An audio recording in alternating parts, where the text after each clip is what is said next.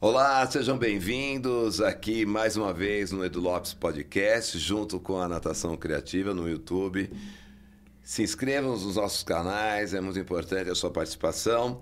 E hoje eu recebo mais uma vez o visionário, um visionário do mundo da natação, que está rodando o Brasil e o mundo, levando a sua metodologia da natação criativa através de cursos presenciais, online, mentoria, assessoria com academias e treinamento, tanto pedagógico quanto administrativo pelas academias e clubes. É o nosso já conhecido empreendedor e, e, altamente tecnológico, inovador, né? Renato Sima. Muito obrigado pela sua presença, Renato, mais uma vez. Edu, muito obrigado pela sua presença, mas hoje eu quero ficar bem para os nossos telespectadores. Vou passar até um perfume aí para todo mundo sentir o cheiro lá do outro lado, Opa, né? Que eu quero estar tá bem apresentado para essa entrevista aqui.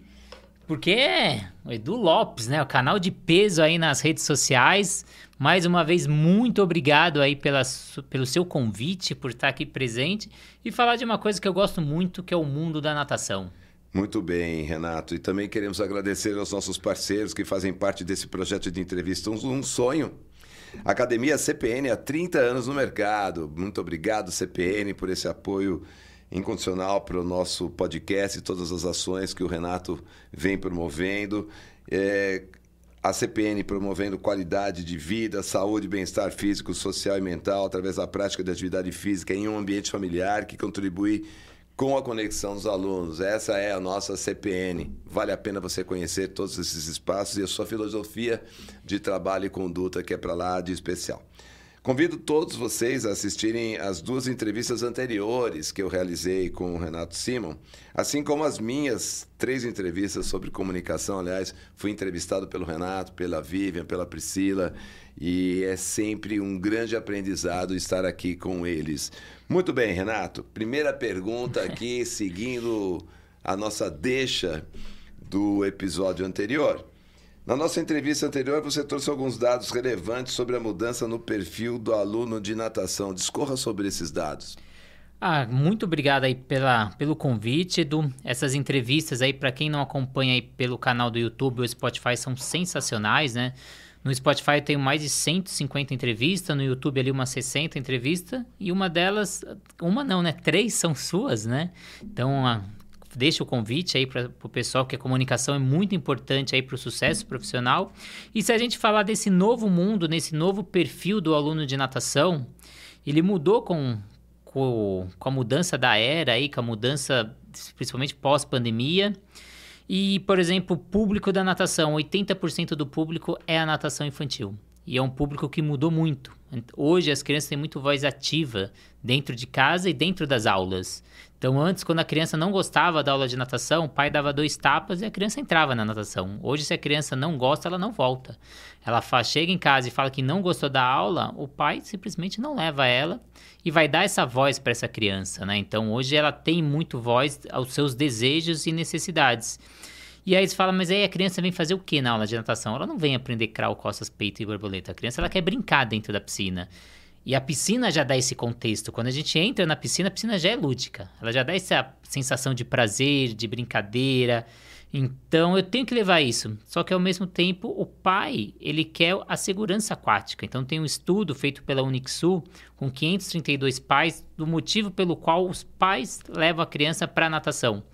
E o principal motivo é a segurança aquática. Tem um outro estudo do Tiago aqui no Paçoca, que ele entrevistou mil pais, que também a resposta foi que eles querem essa segurança aquática. Então, o pai busca a segurança aquática, que antigamente o pai buscava a técnica de nada, então o objetivo era crawl, costas, peito e borboleta. Hoje o pai quer aquela segurança para quando for na piscina do clube, na... Ou na casa de um amigo, amigo. ficar tranquilo, porque sabe que seu filho, se cair na piscina ele não vai ter o, uma tragédia aí. Vem. Então eu tenho que ter esses dois clientes e conseguir entregar isso no, nesse, nessa minha aula. Então eu tenho que levar essas aulas historiadas, aula não faz de conta, levar fantoches, jogos, brincadeiras, mas ao mesmo tempo eu tenho que trabalhar a parte pedagógica. Aí a natação criativa ela cria um novo conceito, que é o lúdico educativo, que é através da brincadeira você ensinar os processos pedagógicos, primeiro a segurança aquática, depois as habilidades aquáticas e depois você vem com os quatro nados culturalmente determinados. Então, ter esse processo. Aí você fala, ah, depois que eu ensinei essa criança, aí vem o jovem. Aí a gente tem um outro gap muito grande na natação, que tem um estudo com 386 academias pelo Brasil, que perceberam que quando a criança sai da iniciação para o aperfeiçoamento, 70% deixam a natação. É isso que eu ia te perguntar. A gente tem 32 mil crianças que deixaram a natação, porque a gente não entrega as aulas para os jovens, a gente não, se, não adaptou as aulas para esse jovem que hoje o jovem ainda tem mais voz ativa do que a criança, então e eles têm necessidades diferentes, então eles querem ser integrados, eles querem aparecer, eles estão criando a personalidade e a gente tem que entregar isso para eles. Aí a gente vai para os adultos, que pós-pandemia, 55% das novas matrículas são pessoas que não faziam atividade física, então 47% da população é sedentária, e essa população está indo para as academias porque perceberam a necessidade pós-pandemia, que eu preciso estar tá ativo para evitar doenças, para evitar comorbidades e até para prevenir o Covid, 34% de de pessoas que são ativas têm chance menor de pegar a doença ou se pegar com sintomas mais leves. Então eu tenho que adaptar a esse novo mundo, a essa criança que busca brincar, a esse pai que está querendo a sobrevivência aquática, a esse jovem que está querendo essa conexão, a esse adulto que lá no episódio anterior, se você não assistiu, corre lá que a gente falou sobre o bem-estar emocional, que ele busca essa, essa diminuição da ansiedade, da depressão, e a terceira idade que cada vez está mais ativa. Que antes a gente falava uma pessoa de 60 anos, a gente falava que era terceira idade. Hoje não, uma pessoa ativa. Você mesmo, antes de vir hoje aqui pro podcast, você jogou tênis. Então você tem uma vida ativa. E aí essa aula para terceira idade é uma aula completamente. Antigamente colocava música e ficava naquela aulinha de hidroginástica. Hoje é, é ter... o pessoal fala canjão, né? É, hoje em dia não é mais isso. Hoje a aula de hidroginástica tem que ser forte. Hoje essa terceira idade está na sala de musculação, está fazendo maratona dúvida, é, é aquática, está é fazendo competição de master. Então o perfil mudou. Então eu tenho que me adaptar a esse perfil de cliente aí. E como estruturar as aulas de natação para esse novo perfil? Como é que você monta essa estrutura? Você falou diversos públicos, diversos cases, e como ajudar esse profissional de natação ou essa academia a estruturar? Deve ter uma metodologia. O que você oferece? Ah, o que eu indico é que esse profissional vire um especialista, então ele acha o seu nicho. Então, há um tempo atrás a gente tinha aquele professor que trabalhava com todos todas as faixas etárias, dava aula de natação infantil, hidroginástica, musculação, era um multisporte. Hoje eu indico que ele se especialize. Então qual é o nicho dele? Se você se especializar naquele nicho, você vai ter ganhos muito melhores, porque você vai se destacar naquele mercado. Eu me destaquei, por exemplo, no mercado de natação infantil. Ah, se eu for precisar dar uma aula de musculação para a terceira idade, eu consigo. Se eu precisar dar uma aula de corrida, de pilates, não tem problema nenhum, mas a minha especialidade é natação infantil. Então, o que eu entrego na natação infantil, poucas pessoas entregam, porque eu tenho conhecimento e estudos que poucas pessoas têm. Então, tenta se especializar na, no nicho que você procura. E aí, se for, por exemplo, a natação, primeiro eu tenho que entender sobre segurança aquática.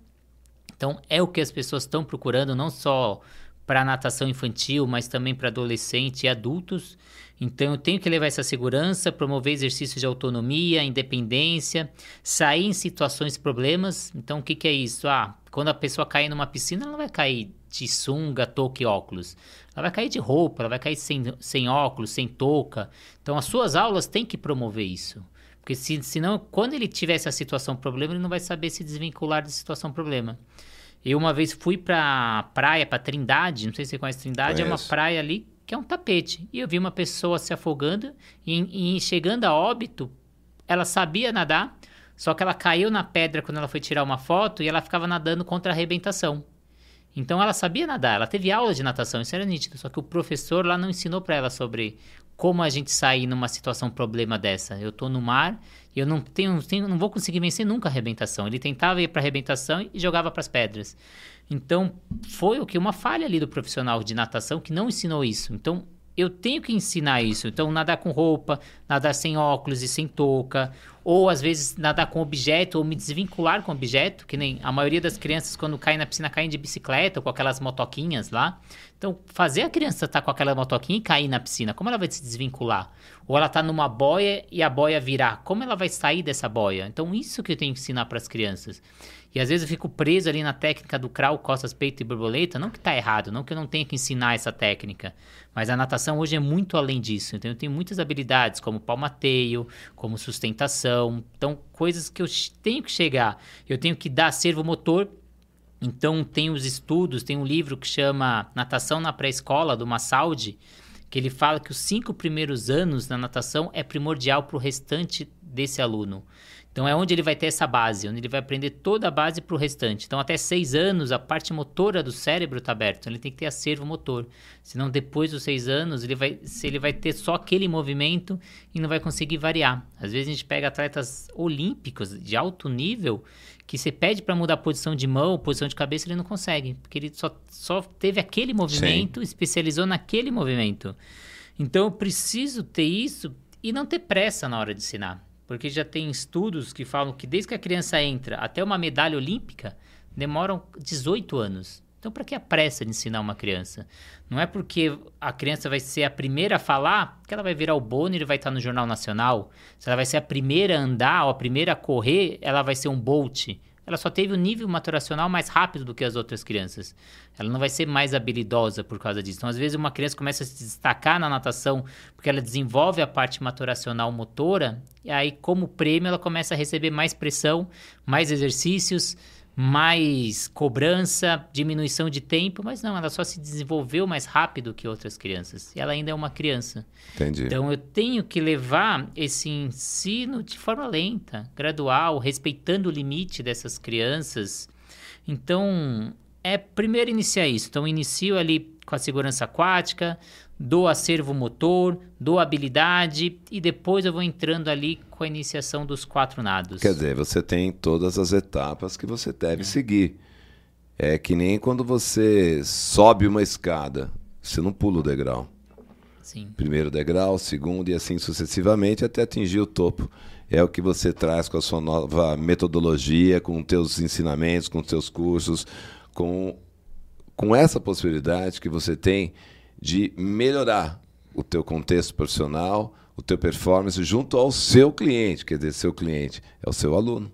Sim. É o pai desse aluno, dessa criança.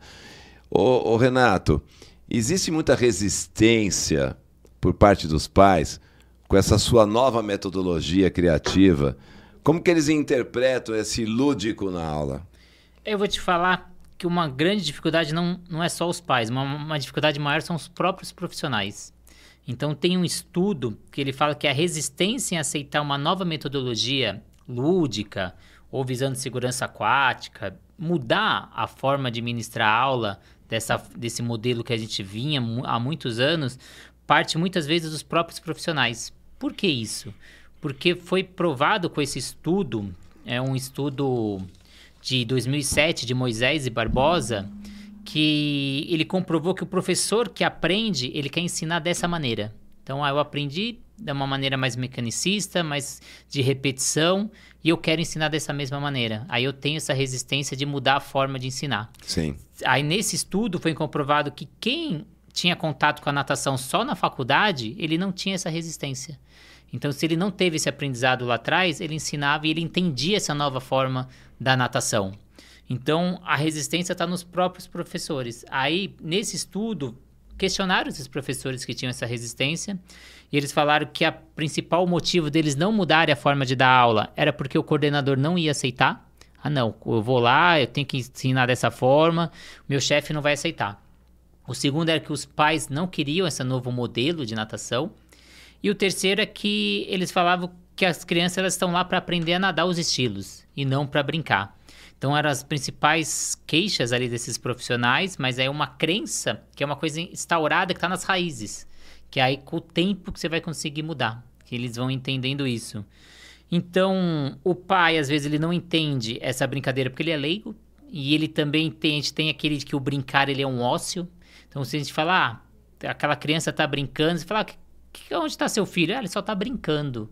A gente tem como uma conotação meio negativa, assim como várias palavras ou várias formas assim que a gente cria no nosso subconsciente como coisa negativa. Que nem se eu te chamar para uma reunião agora. Você fala, puta, reunião? A reunião já tem uma conotação negativa de várias reuniões ruins que a gente passou Sim. até hoje. Que nem eu com criança, quando eu vou ministrar uma aula, eu nunca falo o próximo exercício. Eu falo a próxima brincadeira. Porque quando eu falo próximo exercício, já é uma conotação ruim. Puta, vai mudar, vai ser difícil. A hora que eu falo, nossa, a próxima brincadeira, a criança já se anima, mesmo sendo um exercício. Então são palavras que às vezes a gente usa que já tem essa conotação. E o brincar às vezes tem essa conotação de ócio, de não estar tá fazendo nada, de, de não ter resultado, mas é o contrário. Então, durante a brincadeira é que muitas vezes a criança ela se esforça muito mais do que quando não tinha brincadeira. Tem um estudo de Moisés de 2006 que fala que a criança ela se ela começa a se engajar em atividades que motivam, que a desafiam, Sim. que ela brinca. Então, o brincar ela faz parte do aprendizado, né? Não é somente no lazer.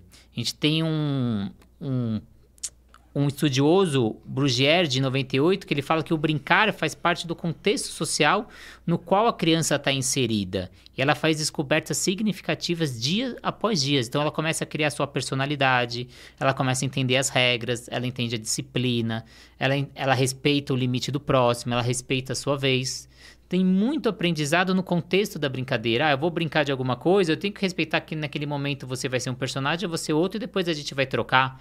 Ou eu estou brincando com um brinquedo, uma hora esse brinquedo é meu, outra hora é seu, outra vez é nosso, e ela vai entendendo esse contexto através da brincadeira. Claro. E o brincar é tão importante que, segundo a ONU, dos dez princípios da Declaração Universal dos Direitos da Criança, o sétimo é que a criança tem o direito a brincar. Então, ela tem direito à alimentação, à moradia, à educação e ao brincar. Então, é obrigação da gente liberar esse brincar para a criança. Só que se a gente pegar o contexto de hoje em dia, cada vez a criança está brincando menos seja por pouco espaço, cada vez mais confinado em espaços Sim. menores em apartamento. Os games da vida. A tecnologia, que é os games, né? Sim. né? A, a parte que a gente não tem mais o contexto da rua, a, essa violência. É verdade. O tempo dos pais cada vez menor com essa criança de ter esse contexto da brincadeira. Então são várias contextos que faz essa criança cada vez brincar menos e cada vez ela se desenvolver menos. E às vezes eu ter que levar isso para minha aula para ela se desenvolver através dessa brincadeira e estimular ela a produzir mais. Renato, você tem falado bastante das crianças. Essas crianças se tornam jovens. Esses jovens começam todo um aprendizado, uma nova etapa dentro do contexto da natação ou das suas atividades físicas. E chega um ponto que ele, ah, já não preciso mais. Como é que eu posso fomentar e fazer com que esse jovem permaneça na natação e dê continuidade nas, na, nas aulas ou nos seus treinamentos? O que eu percebo é que as aulas não entram no contexto desse jovem, então não entra nas necessidades, desejos que esse jovem vai buscar na natação. Então eu tenho que entregar o conteúdo que ele está precisando. Então a aula tem que ser atrativa, eu tenho que entrar no mundo desse jovem. O jovem ele quer ter experiências novas, cada vez ele quer vivenciar, ele gosta desse de superar limite, de estar tá ali com, com, com o limite, com medo. Ele adora vivenciar, ele adora muito ser visto, ele está criando a sua identidade. Que nem uma coisa que eu faço muito simples na aula com jovens é eles vêm, vai grupo de três, cinco, e cada aula um escolhe o repertório musical. Então, as grades das músicas que vai rolar na aula da natação naquele dia, a playlist.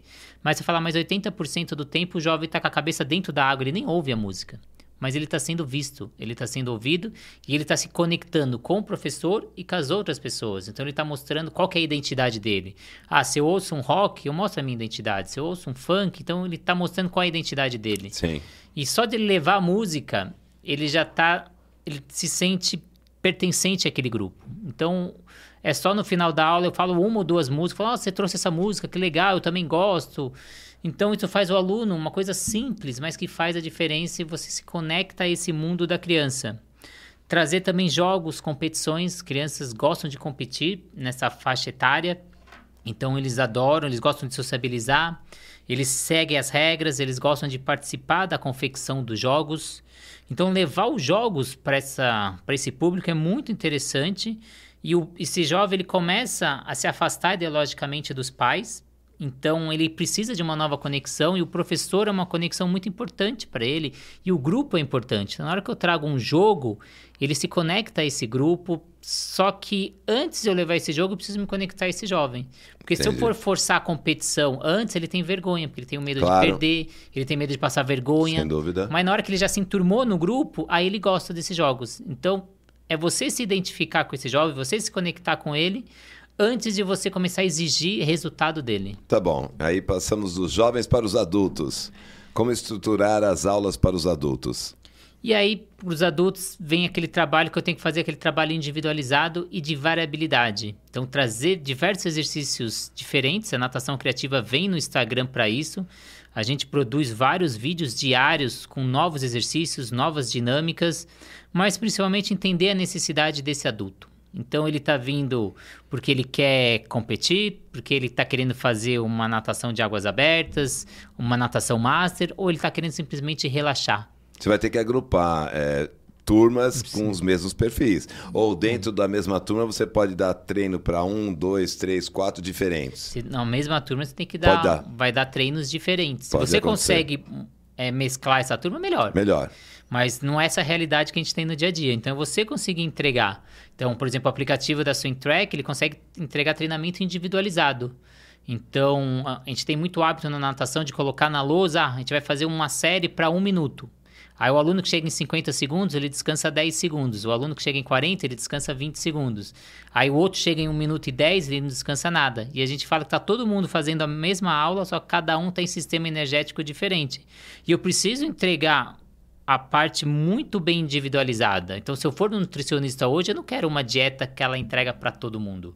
Eu quero uma dieta específica para mim, assim como eu quero um treino específico para mim. Tá. E eu tenho que entender a limitação dessa pessoa, que às vezes vem a ciência mostrando ah, qual é a melhor abraçada, qual é a melhor angulação, como que eu entro com a mão na água, só que esse adulto às vezes tem uma limitação por lesão ou por mobilidade, e às vezes eu tenho que adaptar esse movimento, né? Porque esse é um movimento que a ciência fala que é o mais adequado, eu tenho que ter essas particularidades, características individuais desse adulto levado em consideração e variar dentro desses padrões. Tá. E eu tenho que entregar o que esse, o que esse aluno quer. Eu tenho até um. Eu criei 30 passo a passo que você deve cumprir com aula de adulto. Então, estratégias e dicas para você melhorar a sua aula. Eu não vou falar as 30, vou falar pelo menos ali as principais. Por exemplo, mulher.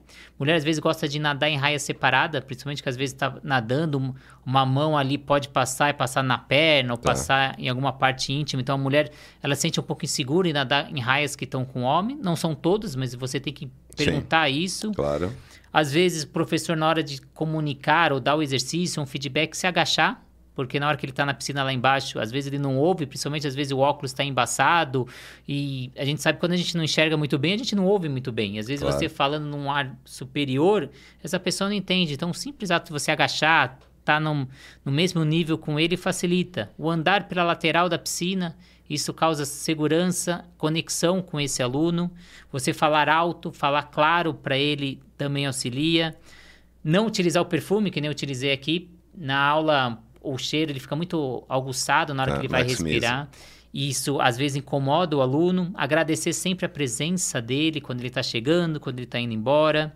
Fazer atividades extra piscina, porque esse, é, a gente fica 80% com a cabeça dentro da água e, e esse aluno precisa sociabilizar.